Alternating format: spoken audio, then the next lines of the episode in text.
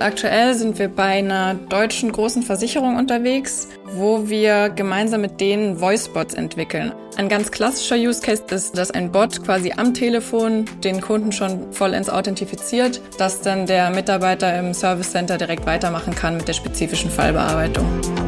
Du hörst Amelie von Deloitte, die dort im Bereich Conversational AI tätig ist und dir aus ihrem Arbeitsalltag erzählt.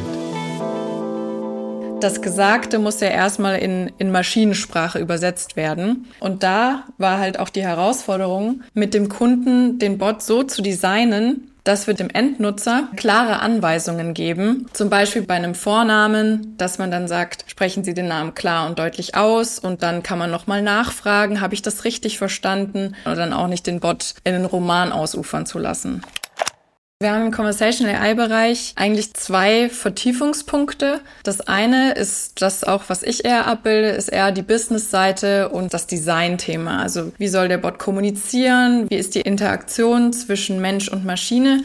Ich muss wissen, was ist das Sprachmodell im Hintergrund? Wie soll der Bot auch klingen? Also da kommen durchaus auch so psychologische Faktoren rein. Das heißt, da braucht man einfach ein gutes logisches Verständnis, auch ein Händchen für Sprache mit Sicherheit. Wenn wir jetzt auf die andere Vertiefungsrichtung gehen, nämlich das, das Technische, bei uns ist speziell JavaScript gefragt, dass man mit Tools wie zum Beispiel Cognigy umzugehen weiß, einfach, dass man da dann auch einen technischen Background hat.